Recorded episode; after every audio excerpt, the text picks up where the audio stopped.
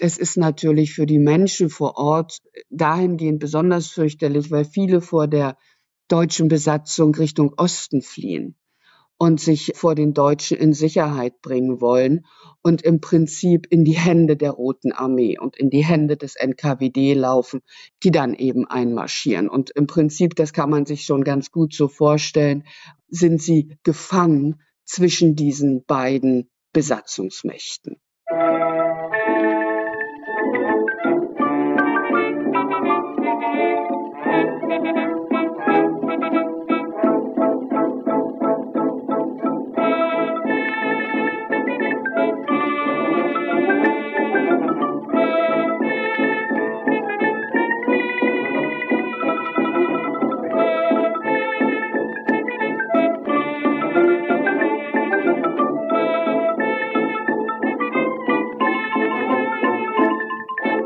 In dieser Folge von Geschichte Europas spreche ich mit Professor Dr. Claudia Weber über den Massenmord an polnischen Offizieren in Katyn im Jahr 1940.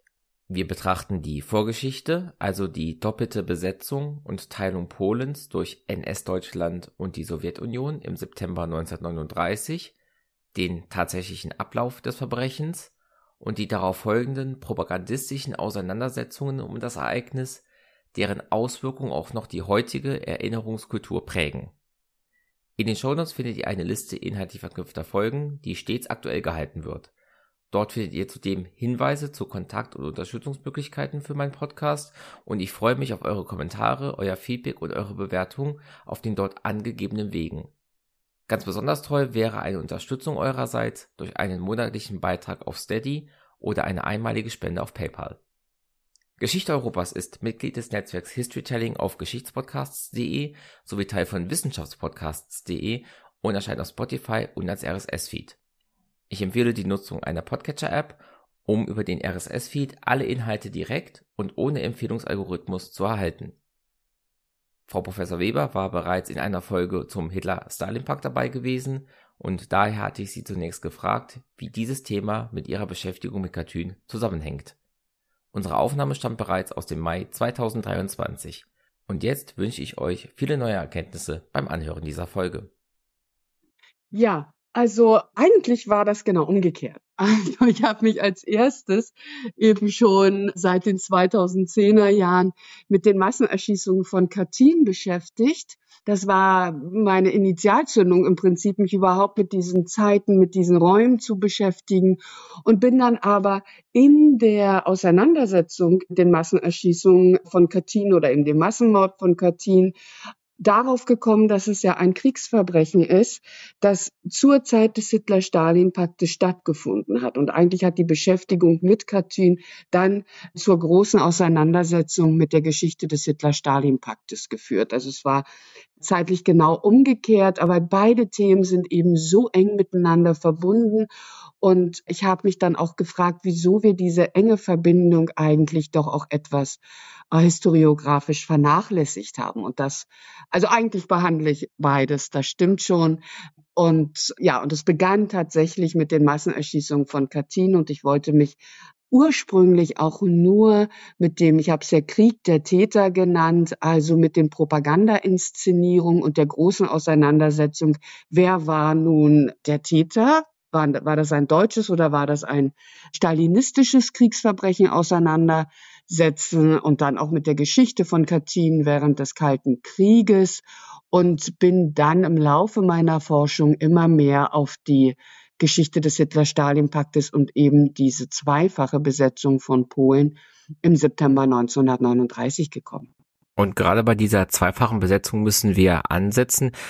Die Besetzung Polens durch NS-Deutschland führt zum Krieg mit den Alliierten. Mal ganz naiv gefragt, warum führt es sich auch zum Krieg zwischen der Sowjetunion und den Alliierten, wenn sie die andere Hälfte des Landes einnehmen? Ja, das ist eine interessante Frage, die ich auch immer wieder gern bespreche. Naja, wir müssen uns die, da müssen wir uns die geopolitische Konstellation zu Beginn des Zweiten Weltkrieges einmal ansehen. Und es hilft immer dabei, gerade bei Geopolitik, glaube ich, sich ganz gut auch so ein Schachspiel vorzustellen. Also mir hilft das zumindest Und tatsächlich, also auch nach sehr intensiven Verhandlungen Großbritanniens, vor allen Dingen noch mit Berlin und auch mit Warschau, kommt es dann, darauf haben Sie angesprochen, am 3. September ja zu den Kriegserklärungen. Zum einen Großbritanniens an Hitler-Deutschland und dann auch Frankreichs an Hitler-Deutschland. Also es ist eben nicht am 1. September, sondern die, die Zeit vom 1. September bis zum 3. September ist im Hinblick auf die diplomatischen Verhandlungsprozesse unglaublich spannend. Aber das Ultimatum, also Hitler geht in diesen Krieg, er geht nicht zurück und am 3. September wird dann die Entscheidung gefällt, dass der Krieg erklärt wird. Und das ist ganz richtig die Frage, warum dann nicht am 17. September gegenüber der Sowjetunion? Weil doch dann die Rote Armee von Osten her in Polen einmarschiert. Und eine Begründung dafür ist, dass man sich genau dieses potenzielle Bündnis mit der Sowjetunion äh, geopolitisch betrachtet offen halten wollte. Also wenn man beiden den Krieg erklärt, dann ist dieser Hitler-Stalin-Pakt, der ja dann 1941 zerbricht, dann ist, dann hat man ihn ein, dann hat man ihn noch mal gestärkt im Prinzip. Also das ist ein Grund, sondern man erklärt nur Hitler-Deutschland den Krieg, lässt sich aber damit, und das ist ein ganz schlauer Schachzug, diplomatiegeschichtlich und geopolitisch gedacht, die andere Option noch offen, potenziell auch äh, mit der Sowjetunion in eine Verhandlung treten zu können gegen, gegen Hitler-Deutschland. Und ein anderer Grund ist, also es sind immer mehrere Gründe natürlich ausschlaggebend, dass, dass ein, eine Kriegserklärung an oder zwei Kriegserklärungen an zwei Großmächte gewesen wären. Und äh, wir wissen ja, nach den Kriegserklärungen Großbritanniens und Frankreichs beginnt in Westeuropa der sogenannte Sitzkrieg.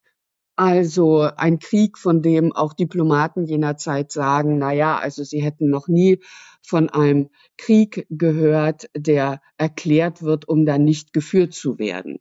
Also der Sitzkrieg ist ja eher von wenig militärischen Handlungen, von wenig Kriegshandlungen geprägt. Auch eben, weil weder Großbritannien noch Frankreich zu diesem Zeitpunkt wirtschaftlich, militär, militärisch in der Lage sind, diesen Krieg zu führen. Also man spielt auf Zeit. Der Krieg spielt sich ja erstmal in Polen, in Osteuropa ab und ganz wenig in Westeuropa und schon gar nicht in Großbritannien noch nicht. Und das also man ist nicht in der Situation. Und insofern ist es auch unklug, dann noch einen Krieg gegen, gegen, die, gegen Moskau zu erklären. Das würde die Westmächte zu diesem Zeitpunkt arg überfordern und man versucht sozusagen ja eben auch noch den Krieg in Westeuropa gegen Hitler klein zu halten, möglichst klein halten. Also Friedenssicherung, soweit es geht in Westeuropa und erstmal ist dieser Krieg auf Osteuropa, auf Polen fokussiert was natürlich zu einer sehr paradoxen Situation führt. Also wir haben für Westeuropa noch eine einigermaßen Friedenssituation, obwohl wir dann auch schon Luftschutzübungen in Großbritannien haben, Lebensmittelrationierung. Und Soldaten werden eingezogen, wissen manchmal gar nicht, was sie da an der Front eigentlich machen sollen. Es ist ein sehr ruhiger Krieg, eben dieser Sitzkrieg. Und in Osteuropa haben wir ein ganz anderes Bild. Da beginnt eben der Vernichtungskrieg. Da ist das Elend der Bevölkerung viel, viel größer. Das ist ein Ungleichgewicht natürlich. Das ist völlig klar. Wie beginnt denn diese sowjetische Besetzung Ostpolens? Wie ist die Situation für die dort lebende Bevölkerung?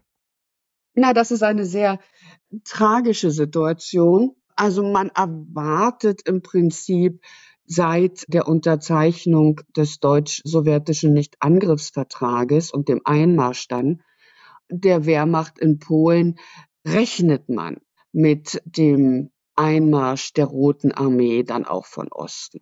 Aber es gibt ja diese berühmten 17 Tage, also 1. September das Dritte Reich, 17. September die Rote Armee, also dann die Sowjetunion. Und auch das ist, passiert nicht zufällig. Also die große Legitimation, die große Propaganda Stalins ist natürlich, nachdem Deutschland einmarschiert ist, hat Polen aufgehört, als Staat zu existieren. Und man kommt, und das ist eine sehr tragische äh, Ähnlichkeit auch zu dem, was wir jetzt in der Ukraine erleben, man kommt den Weiß, westweißrussischen und westukrainischen Blutsbrüdern, das ist ja die offizielle Propaganda Stalins, zur Hilfe. Also die Erklärung ist nicht, wir gehen in einen Krieg, wir wollen Gebiete erobern, wir wollen Polen wieder teilen. Der große Revisionismus, der ja Deutschland, also die Weimarer Republik, Deutschland und dann auch die Sowjetunion miteinander verbindet, die Teilung äh, Polen als zweite polnische Republik nicht akzeptieren zu wollen. Aber man macht das nicht im Sinne eines Krieges, sondern man sagt eben, wir, wir machen nur eine Hilfeleistung. Wir, wir kommen unseren ukrainischen und belarussischen Blutsbrüdern nur zur Hilfe. Wir befreien sie von der polnischen Fremdherrschaft. So beginnt dieser Krieg, aber tatsächlich ist für die Bevölkerung dort ein, ein großes Chaos. Also nach wenigen Tagen ist die polnische Regierung nach Rumänien ins Exil gegangen. Sie geht dann nach Paris und dann nach London, wo die polnische Exilregierung dann bis weit in den Kalten Krieg hin ja hinein existiert und dann auch bei Katyn noch eine ganz große Rolle spielt bei der Erinnerung an Katyn.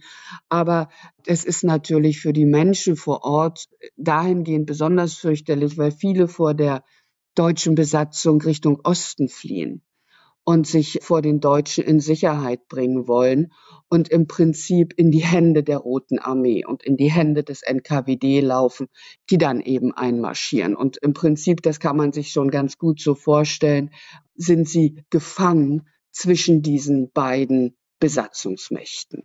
Und das ist eine ganz fürchterliche Situation für die polnische Bevölkerung, auch für die ukrainische und, und, und weißrussische Bevölkerung, aber vor allen Dingen eben auch für die jüdische Bevölkerung ist das äh, eine mit großer Tragik verbundene Situation, weil man teilweise über, also überlegen muss, wo geht man hin. Manche fliehen auch in die dann in die sowjetische Besatzungszone und kehren dann nachdem sie dort Bekanntschaft mit dem NKWD gemacht haben, wieder zurück in die deutsche Besatzungszone, weil sie sich da sicherer fühlen und gehen geradewegs in den Holocaust sozusagen. Also das können Sie sich schon als eine sehr gefangene Situation zwischen diesen beiden Besatzungsmächten vorstellen.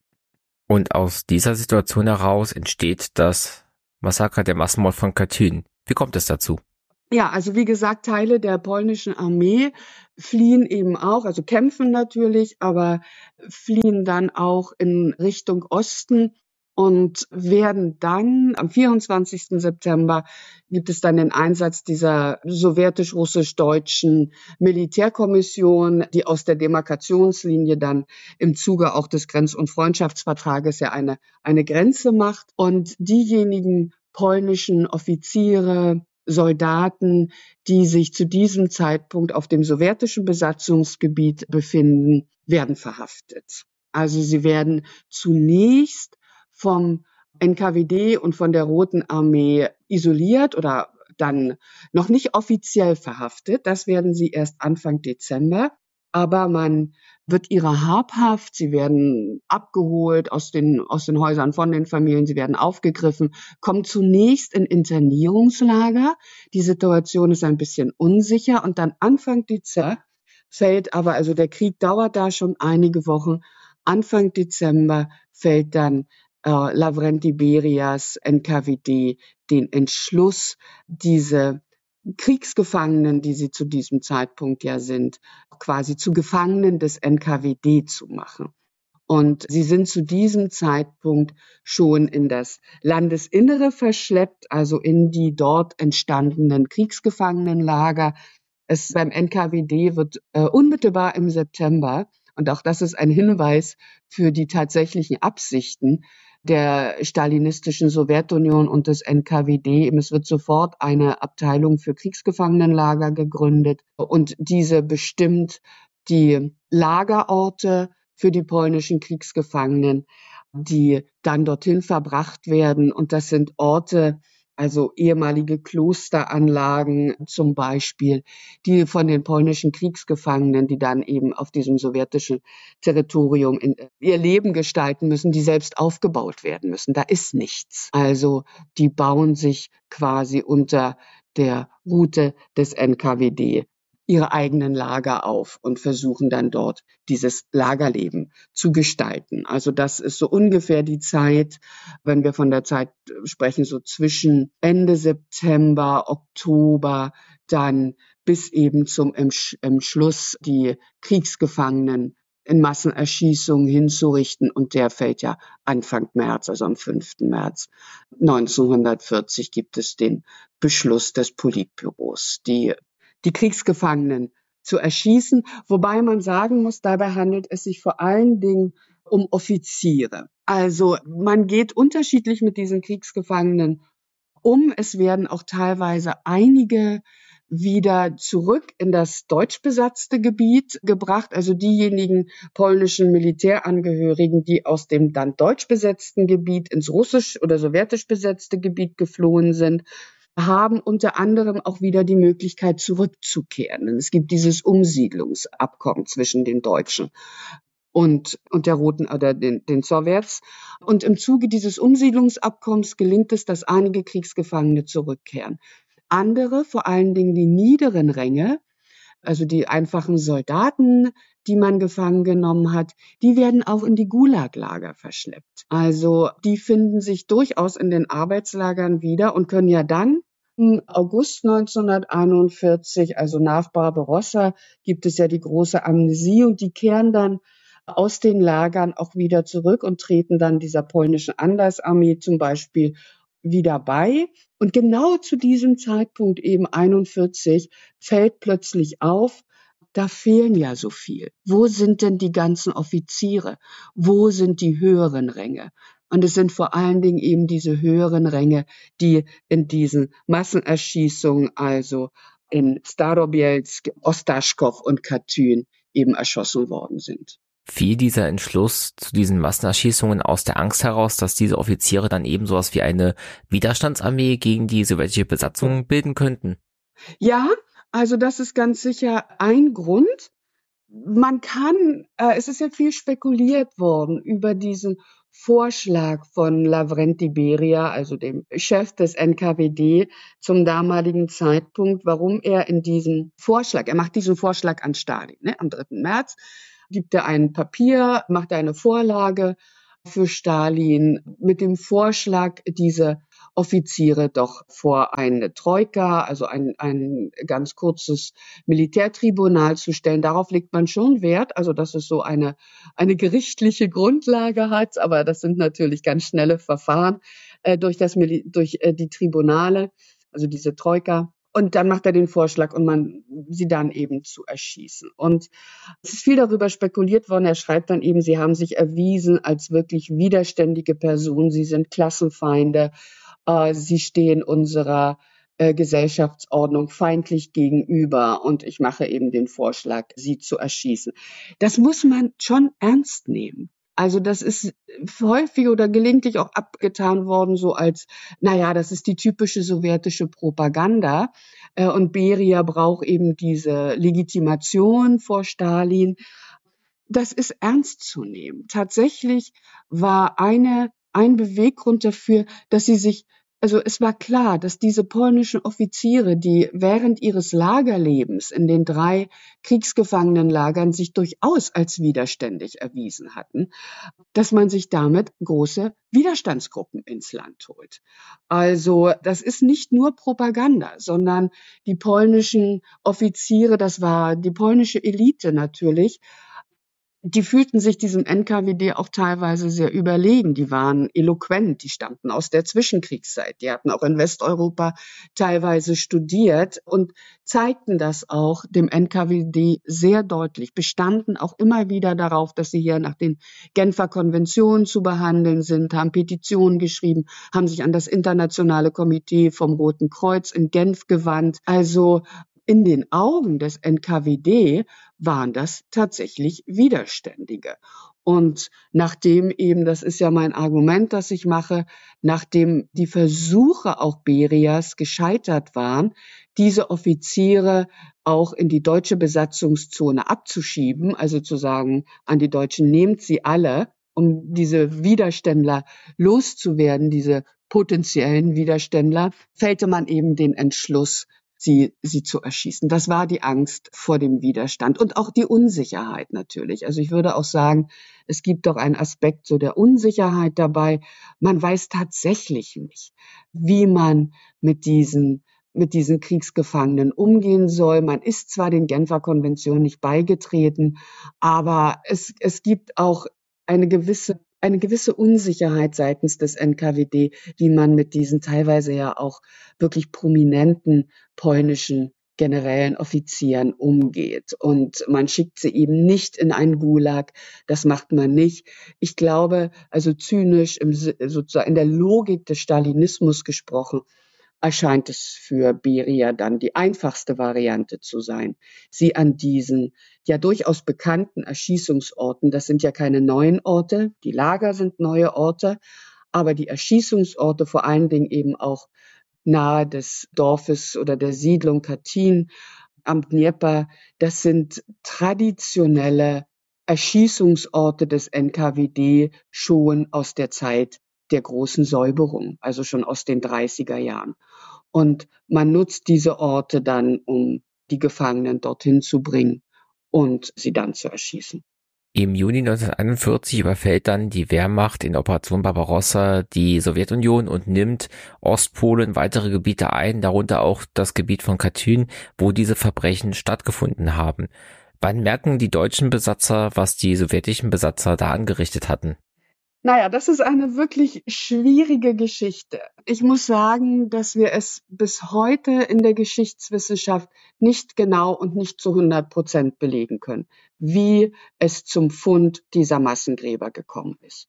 Wichtig ist festzustellen, dass das Reichspropagandaministerium unter Josef Goebbels relativ spät davon erfahren hat und dann aber eben den Fund dieser Massengräber für eine, für diese bekannte Goebbelsche Cartoon-Propaganda am 13. April mit eben dieser Nachricht über das deutsche Nachrichtenbüro. Diese Gräber sind dort gefunden worden, dann eben diese große antisowjetische Propagandakampagne fährt. Zu diesem Zeitpunkt sind aber schon Gerichtsmediziner vor Ort. Also das ist da schon die, die Ausgrabung, die Beschäftigung mit den exhuminierten Leichen, die ist zu diesem Zeitpunkt schon voll im Gange. Wie es nun zum Fund dieser Gräber gekommen ist, ja, es gibt unterschiedliche Versionen die alle eine gewisse Plausibilität haben. Es gibt eine Version, die vor allen Dingen von der Wehrmacht und von der Feldpolizei, die vor Ort dort, also eben, Sie haben ja gesagt, es ist da deutsches Besatzungsgebiet zu diesem Zeitpunkt. Feldpolizei ist vor Ort, in der Nähe von Smirlensk findet das Ganze statt. Die Heeresgruppe Mitte ist da, ist da vor allen Dingen vor Ort die Wehrmacht. Und es gibt eine Version, die sagt, dass ein Wehrmachtangehöriger quasi per Zufall in diesem Wald auf Knochen gestoßen ist. Da spielt auch immer ein Wolf eine Rolle. Also da hat man durch Wölfe, die haben da gegraben und dann hat man diese Menschenknochen gefunden. Und so wäre, wären dann diese Gräber entdeckt worden und dann hat man halt die Bevölkerung gefragt und äh, die Bevölkerung hätte eben gesagt, ja, das ist schon lange ein NKWD-Erschießungsort und wir wussten das und wer weiß, wer da liegt und dann kommt man darauf. Es gibt noch andere Versionen, die für mich in gewissem Maße eine größere Plausibilität besitzen und die kommen eher aus der polnischen Richtung. Und da kommt auch wieder die Londoner Exilregierung, die polnische Exilregierung in London mit ins Spiel, denn ich hatte ja eingangs gesagt, nach Barbarossa gibt es eine Amnestie im Zuge des Maisky-Sigorski-Abkommens, also die beiden Außenminister Ivan Maisky und Władysław Sigorski die machen ein Abkommen und man beschließt diese Amnestie und die Freilassung der polnischen Kriegsgefangenen, die ja nie aus dem Fokus der polnischen Exilregierung geraten sind. Und man wundert sich darüber, wo eigentlich diese Offiziere geblieben sind. Und es kommt dann zu umfangreichen Nachforschungen, unter anderem eben auch der polnischen Exilregierung in London, die aus Gesprächen mit dem sowjetischen Botschafter Bogomolow, der sowjetischen, dem sowjetischen Botschafter bei den Polen, äh, bei den Exilregierungen in London. Also dort gibt es ein, einen eigenen Botschafter aus Moskau. Und in diesen Gesprächen erfährt die polnische Exilregierung, dass ein blutiger Fehler mit diesen polnischen Kriegsgefangenen passiert wäre. Also es gibt sehr deutliche Anzeichen dafür, dass die polnische Exilregierung Ende 1942, also kurz bevor, also so im Herbst 1942, ziemlich genau weiß, dass diese polnischen Kriegsgefangenen einem äh, stalinistischen Kriegsverbrechen zum Opfer gefallen sind und man auch die Orte schon vermuten kann und dass es dann über den polnischen Untergrundstaat und den Widerstand Nachforschung auch in diesem Gebiet gibt. Also dass es auch sozusagen diese Nachforschung schon von polnischer Seite beginnt und dann die Wehrmacht tatsächlich auf diese Massengräber stößt und dann diese Untersuchung beginnen. Also wir wissen es nicht ganz genau. Ich halte aber auch die Kenntnis der polnischen Exilregierung über das, was passiert ist, für ziemlich plausibel, will damit sagen, die Entdeckung der deutschen Gräuelpropaganda oder der Goebbelschen Gräuelpropaganda war keine Entdeckung. Das findet vorher statt. Und es gibt sogar in der Wehrmacht große Bedenken, dass die, dass Goebbels diesen Fall instrumentalisiert. Also die Wehrmacht, die dann auch eine gerichtsmedizinische Untersuchung einleitet. Das geht alles von der Wehrmacht aus. Das ist nicht das Propagandaministerium. Die sind sehr zurückhaltend und sagen, nee, wir wollen eigentlich gar nicht, dass Goebbels da seine Finger mit im Spiel hat. Aber er erfährt davon, auch das ist eine ganz spannende Geschichte, wie er davon erfährt und ist auch noch nicht zur Gänze geklärt und Goebbels zieht sozusagen die Inszenierung dieser Massengräber bei Katyn äh, völlig äh, an sich und veranstaltet eben diese groß angelegte Propaganda, also zu der dann eben auch eine internationale Ärztekommission, Kollaborateure aus Frankreich. Also es gibt, es ist wirklich eine riesige Veranstaltung, zu der tausende Wehrmachtssoldaten gekarrt werden, um sich eben über die Gräueltaten des Bolschewismus, also die anschauen zu können. Interessanterweise ist Goebbels äh, bei der innenpolitischen Verwendung dieser Entdeckung der Massengräber sehr zurückhaltend zu Beginn. Und das kann man auch ganz gut erklären, weil natürlich wir reden über Anfang 1943 Stalingrad ist verloren und unzählige Deutsche befinden sich in sowjetischer Kriegsgefangenschaft. Und es gibt diese Bedenken im Reichspropagandaministerium zu sagen, es ist vielleicht nicht so schlau, diese Massengräber innenpolitisch zu verwerten, weil das ist, die Deutschen sollen keine Angst um, um ihre Söhne bekommen, die deutschen Familien und eben den Schluss ziehen, dass diesen Söhnen Gleiches widerfährt, wenn sie in sowjetischer Kriegsgefangenschaft sind. Aber diese Bedenken halten nicht lange an und Goebbels sagt dann also diese bürgerlichen Weichheiten, das wollen wir gar nicht, wir gehen damit auch ins Inland.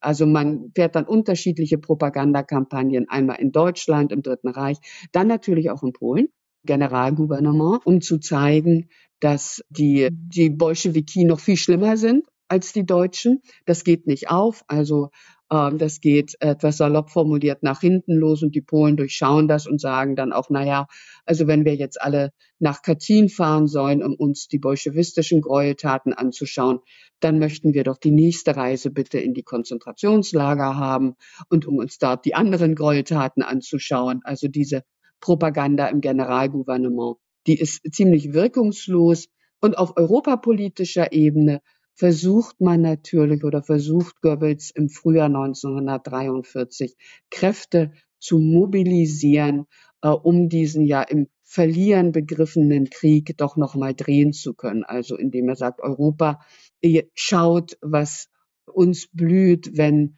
wenn Stalin Sowjetunion diesen Krieg gewinnt, äh, kämpft auf unserer Seite gegen den Bolschewismus.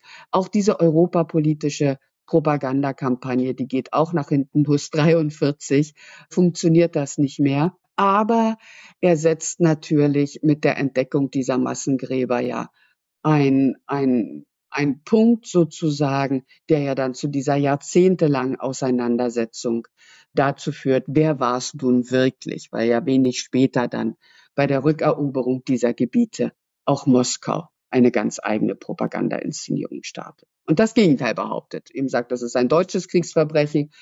Das Dritte Reich sagt, nein, das ist ein stalinistisches, ein sowjetisches Kriegsverbrechen. Und in diesem Zeitpunkt 1900 äh, April 1943, Januar 1944, da ist die stalinistische Inszenierung. Da beginnt dieser sogenannte, von mir sogenannte Krieg der Täter, der dann die, die ganze Auseinandersetzung mit Katyn während des Kalten Krieges dominiert. Wenn man wirklich hätte rangehen wollen und das Ganze neutral aufarbeiten wollen, wäre es überhaupt möglich gewesen, diese Taten ja zeitlich festzulegen und so durch Datierung eine Täterschaft festzustellen? Ja, da, das ist jetzt eine gerichtsmedizinische Frage. Und auch da haben Sie im Prinzip Gutachten gegen Gutachten.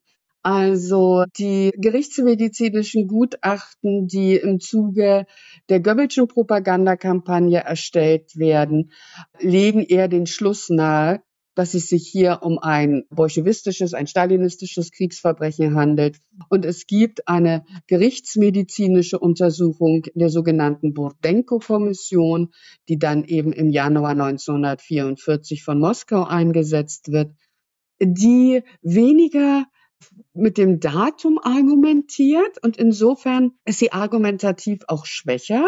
Aus guten Gründen, denn man muss dieses NKWD-Kriegsverbrechen ja auch vertuschen, sondern eben auch mit dem Kopfschuss, also mit der Art der Hinrichtung und der Tatsache argumentiert, dass diese Schüsse aus deutschen Waffen stammen. Und tatsächlich benutzte das NKWD deutsche Pistolen aus äh, unter anderem auch aus dem einfachen Grund oder dem sehr zynischen Grund, dass diese Walter-Pistolen, also Walter-Fabrikat, dass die besser funktionierten als die sowjetischen Modelle. Und das ist natürlich dann auch in der, in, im Täterkrieg sozusagen, in der Auseinandersetzung immer ein ganz wichtiges Argument gewesen. Es waren deutsche Pistolen, es waren deutsche Waffen.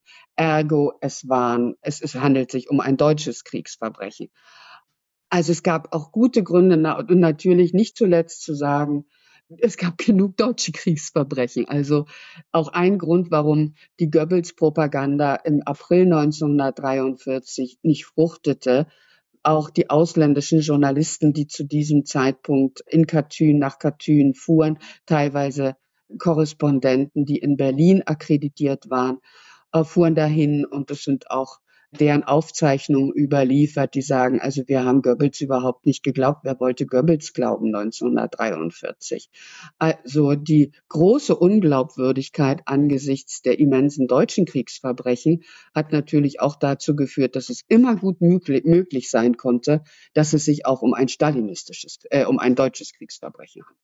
Ja, also die Burdenko-Kommission, also die stalinistische die stalinistische Propaganda-Inszenierung hatte, hatte nicht diese, also hat nicht dieses große Publikum gefunden. Also es gab ausländische Delegationen, dann auch die aus im sowjetischen Auftrag sozusagen oder auf sowjetische Initiative nach Katyn gefahren sind. Das musste man tun. Also man musste auch der Goebbels-Propaganda irgendwie begegnen und eben auch eine internationale Kommission dahin führen.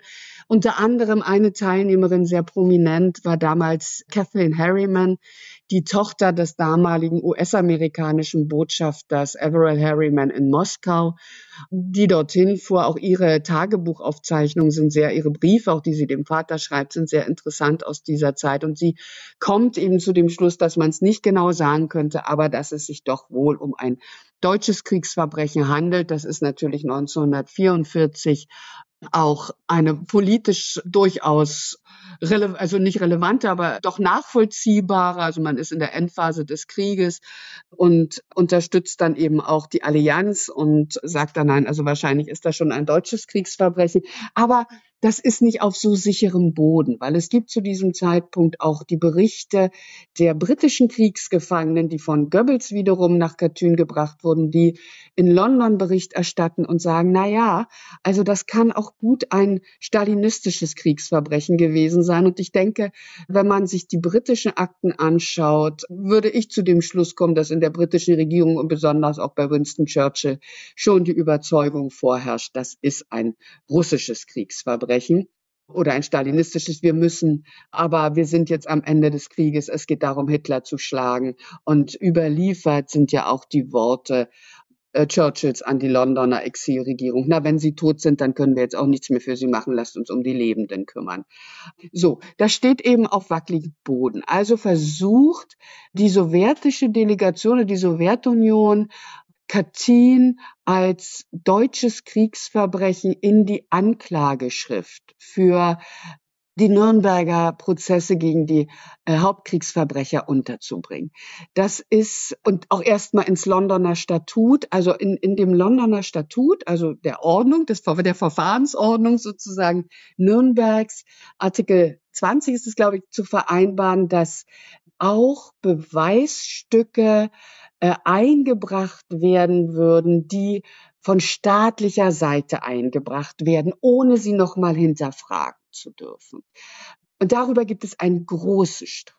Dieser Artikel, wenn dieser Artikel durchgekommen wäre und die Alliierten lehnen ihn ab, äh, in dieser Fassung, in der von Moskau gewünschten Fassung, dann hätte das bedeutet, dass Moskau die Unterlagen der staatlichen Bodenko-Kommission in in die Anklageschrift einreichen kann und diese Unterlagen der Bodenko-Kommission ohne weitere kritische Begutachtung ausgereicht hätten, ohne zusätzliche Anhörung ausgereicht hätten, um Katyn als deutsches Kriegsverbrechen durch die Nürnberger Prozesse klar zu haben, also zu verankern.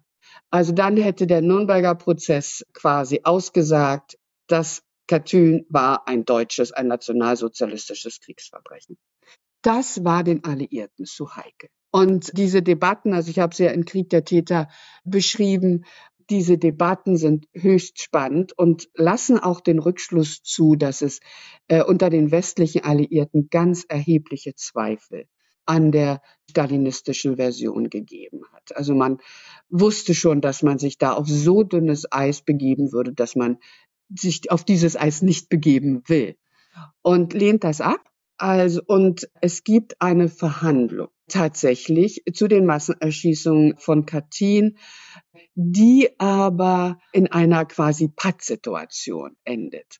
Also für die deutsche Seite sozusagen könnte man sagen, es ist ein gewisser Erfolg, denn es, Katyn wird nicht als deutsches Kriegsverbrechen in das Urteil mit aufgenommen aber es wird eben auch nicht als stalinistisches Kriegsverbrechen sozusagen manifestiert oder festgelegt, auch mit dem Argument, dass die westlichen Alliierten machen, wir sitzen hier nicht über die stalinistischen Kriegsverbrechen zu Gericht, sondern über die deutschen Kriegsverbrechen.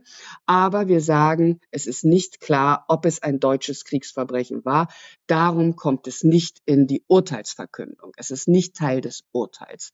Also das ist schon, und wir spielen hier eben schon zu Beginn des Kalten Krieges, also der Nürnberger Prozesse äh, sind ja genau in dieser Scharnierzeit zwischen dem Ende des Zweiten Weltkriegs und dem Beginn des Kalten Krieges.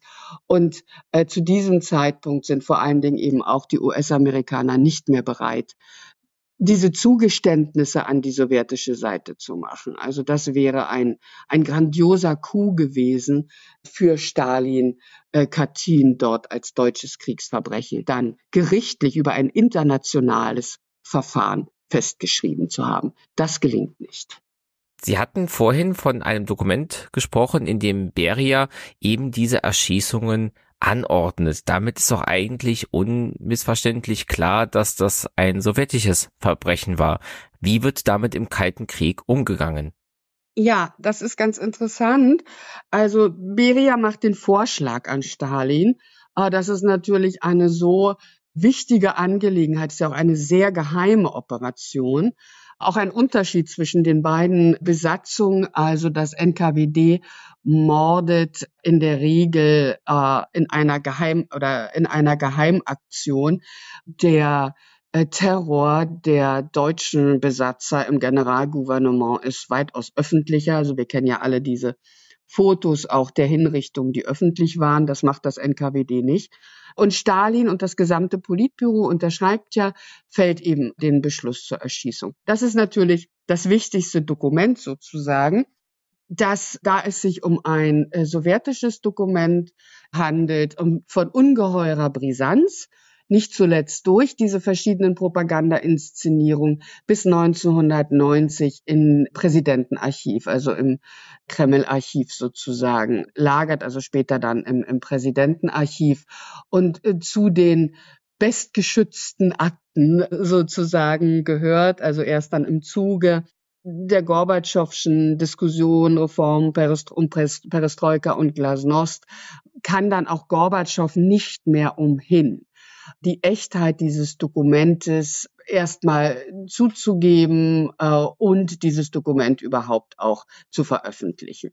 Die Akten übergibt später dann Boris Jelzin auch an die polnische Regierung oder nach Polen. Aber Gorbatschow muss zugeben, es gibt diesen Erschießungsbefehl. Es steht einwandfrei fest. Es ist ein Verbrechen des NKWD. Also er spricht eben nicht von einem sowjetischen Kriegsverbrechen, sondern von einem Verbrechen des stalinistischen NKWD, Berias und, und, und Stalins. Versucht den Schaden noch zu begrenzen. Aber tatsächlich ist dieses Dokument, das Fehlen dieses Dokumentes auch während des Kalten Krieges immer wieder ein Grund für westliche Regierungen zu sagen, also wir können es nicht mit hundertprozentiger Sicherheit sagen. Uns fehlt dieses Dokument. Allerdings gibt es auch britische britische Dokumente, also äh, des britischen Außenministeriums die sehr offen, also auch in internen Papieren, das sind interne Papiere, aber in denen steht es dann sehr offen, sagen also unsere offizielle Haltung gegenüber Katyn ist, dass wir nicht mit hundertprozentiger Sicherheit sagen können, wer die Täter waren. Inoffiziell haben wir keinen Zweifel daran, dass es die Sowjets waren, egal ob es dieses Dokument gibt oder nicht. Also das ist, es gibt eben diese, offiziell äh, hält man sich an diese, an dieses Narrativ. Wir haben nicht den Erschießungsbefehl, also wir können es nicht, wir können es nicht hundertprozentig sagen. Inoffiziell geht man immer davon aus, dass es sich um ein stalinistisches Kriegsverbrechen gehandelt hat. Das kann man anhand von Akten auch sehr schön, sehr schön zeigen.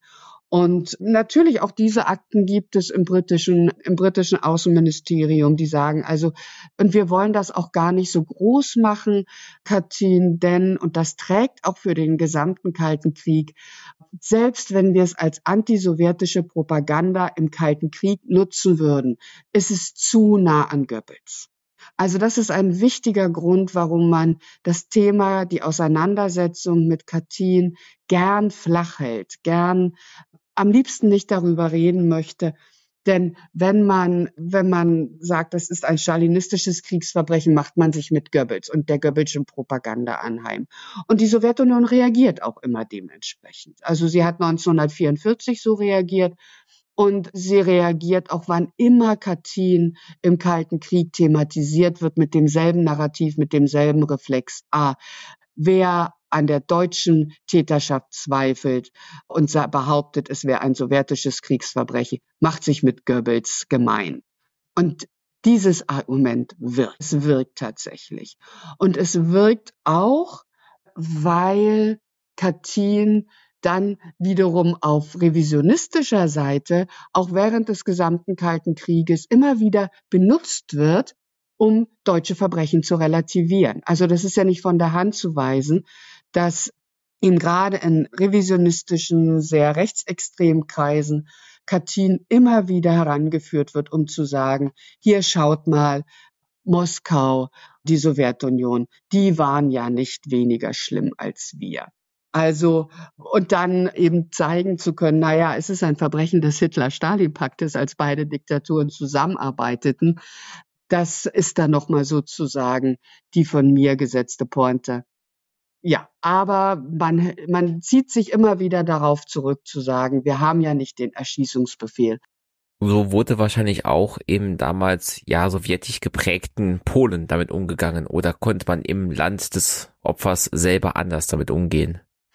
Also da muss man auch unterschiedliche Phasen benennen.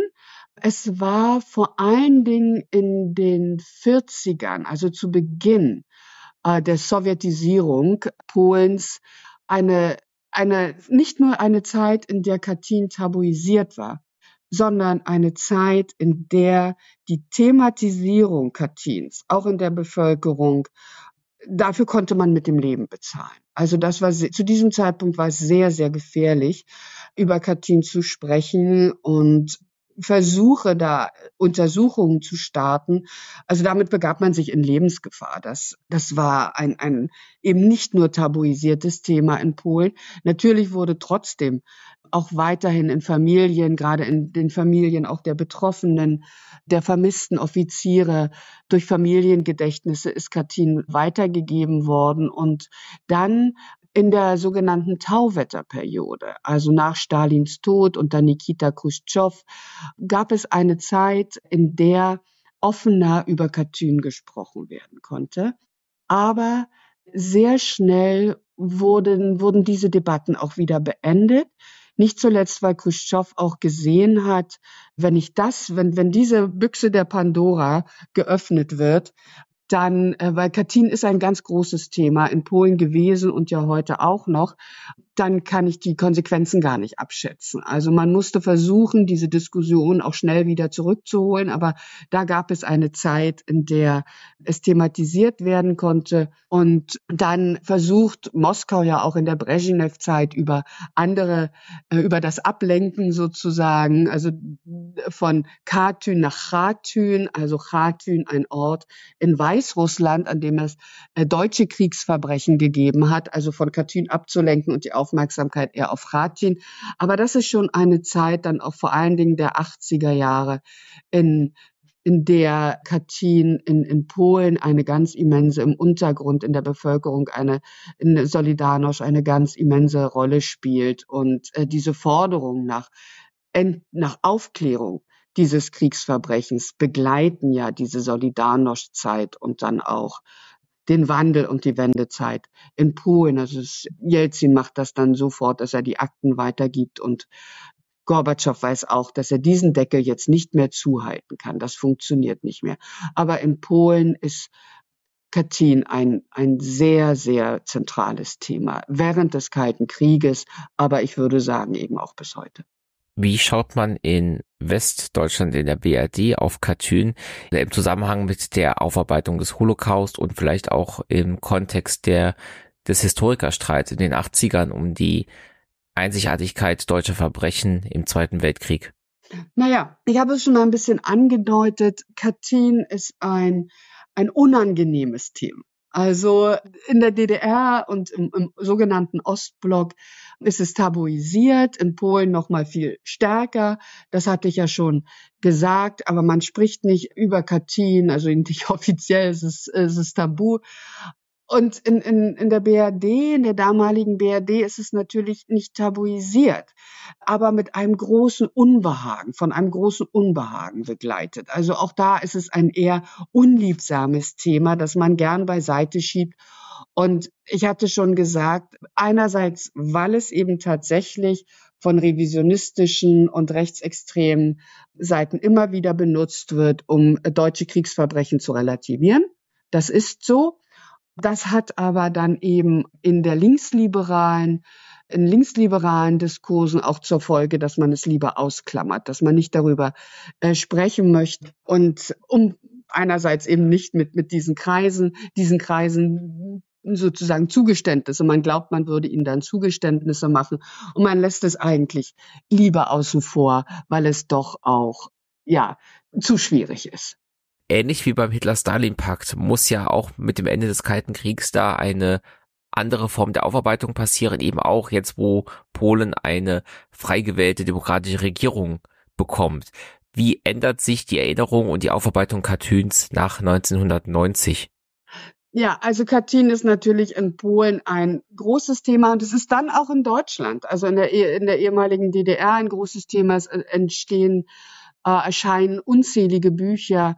Die Katyn-Literatur ist ja nicht zu überschauen sozusagen. Also zu Katyn, gerade weil ja dann klar ist, es ist ein stalinistisches Kriegsverbrechen gewesen. Und es gibt in den ersten Jahren eine sehr progressive und sehr konstruktive Zusammenarbeit zwischen russischen Historikerinnen und polnischen Historikerinnen und Historikern. Also auf russischer Seite möchte ich eigentlich nur Natalia Lebedeва nennen, die Großartiges geleistet hat für die Aufarbeitung der Massenerschießung von Katyn auf russischer, sowjetischer Seite, also die gemeinsam mit polnischen Kollegen Dokumentenbände herausgegeben hat, mit ihnen zusammengearbeitet hat, an der Aufarbeitung beteiligt war, überhaupt an der Entdeckung auch beteiligt war, der über Archiv, über weitere Archivmaterialien und also die genau rekonstruieren konnte, wie dann die polnischen Kriegsgefangenen aus den Lagern zu den Erschießungsorten transportiert worden sind.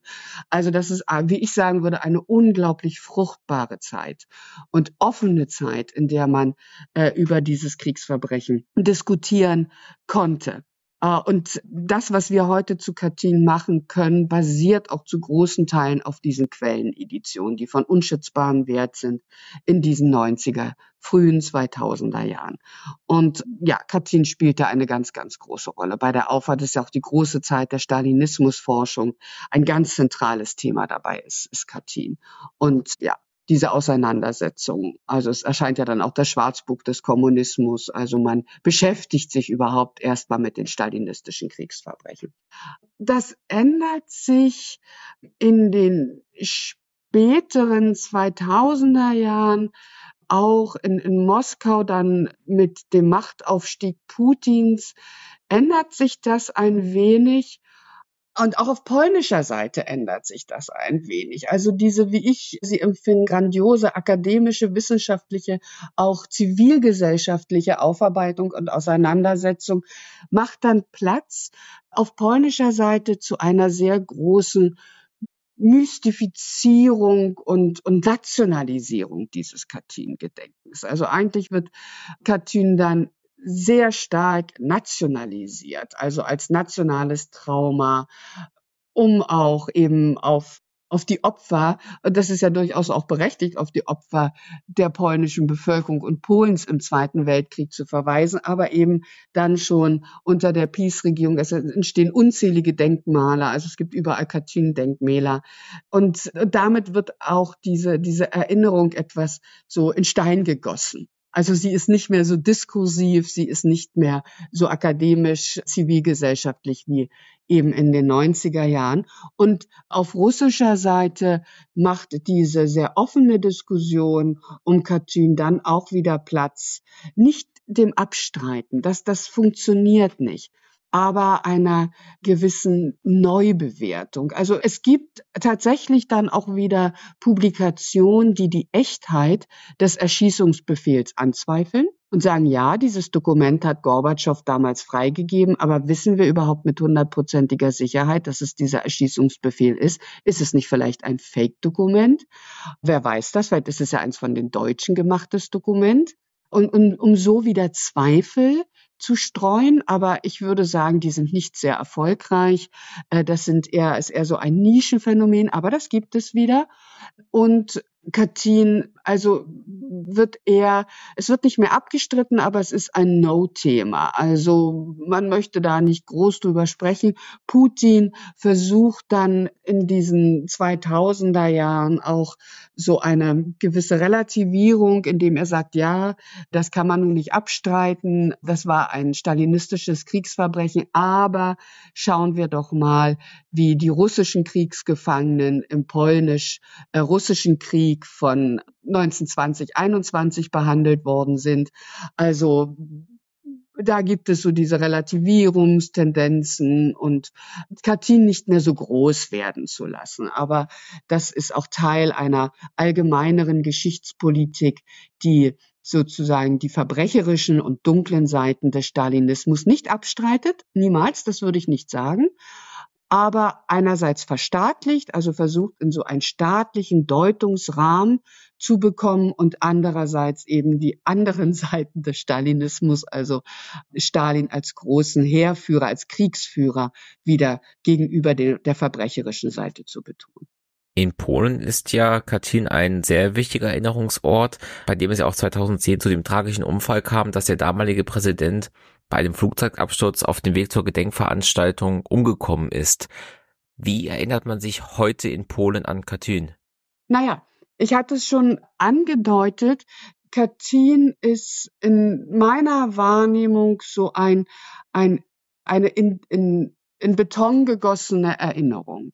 Also eine diskursive Auseinandersetzung, auch eine problematisierende Auseinandersetzung. Also zum Beispiel um die Frage, wie kommt man überhaupt zu dem Fund der Gräber? Wer, das war ja eben nicht Goebbels, ich hatte das ja gesagt. Wie, wie verlaufen die Nachrichtenströme? in London vor allen Dingen, da wo die polnische Exilregierung sitzt darüber wird meines Erachtens nach leider viel weniger geredet. Eigentlich das Katyn-Narrativ scheint festzustehen. Katyn ist so zu einem eben Gedenkort geworden, aber und es gibt eben Erinnerungstage, es gibt immer diese regelmäßigen Kranzniederlegungen. Aber inwiefern, es wird nicht mehr diskutiert darüber. Es scheint festzustehen. Und teilweise, glaube ich, auch gibt es unter der jüngeren Bevölkerung doch auch weitaus weniger historisches Wissen über die Details von dieser Massenerschießung. Also man weiß Katyn, aha, der Massenmord an der polnischen Elite und den polnischen Offizieren, aber das bleibt dann auch in diesem Rahmen. Aber insofern aus dem polnischen nationalen Gedächtnis ist Katyn nicht wegzudenken, aber es ist eben auch sehr in Stein gemeißelt und, und, und gegossen und eben nicht mehr diskursiv und es wird nicht mehr darüber diskutiert. Bei der Recherche für diese Folge habe ich gelernt, dass diese Massenerschießungen eben nicht nur in Katyn stattgefunden haben, sondern auch bei Kharkiv, bei Kalinin, an anderen Orten. War ich da einfach unterinformiert oder ist mein Eindruck richtig, dass Katyn als Erinnerungsort viel bekannter ist als die anderen Orte, an denen gleiche Verbrechen passiert sind? Ja, das, diese Wahrnehmung stimmt. Äh, Katyn ist äh, so bekannt geworden einfach durch Goebbels Inszenierung. Also da das deutsche Nachrichtenbüro spricht eben am 13. April 1943 vom Fund der Massengräber dort. Dort findet die Inszenierung statt. An den anderen Orten gibt es mittlerweile auch Gedenkstätten, aber die sind weitaus weniger prominent. Aber man sollte das tatsächlich im Blick behalten, wenn wir über die Massenerschießung von Katyn sprechen. Dann geht es auch um andere Orte, es geht um andere Lagerorte, in denen polnische Kriegsgefangene interniert waren und es geht äh, auch um andere Erschießungsorte. Und äh, das sind eben, ich hatte es eingangs auch schon gesagt, Erschießungsorte, in denen bei Ausgrabung nicht nur polnische Opfer entdeckt worden sind, sondern eben auch ukrainische Opfer. Auch es gibt mittlerweile in Katyn auch einen Friedhof für die russischen, sowjetischen Opfer während der Säuberung der 30er Jahre. Also das waren ja etablierte Erschießungsorte.